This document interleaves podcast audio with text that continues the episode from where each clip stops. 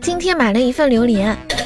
因为家里人都不喜欢那个味道，所以我一个人偷偷的躲在房间里面吃。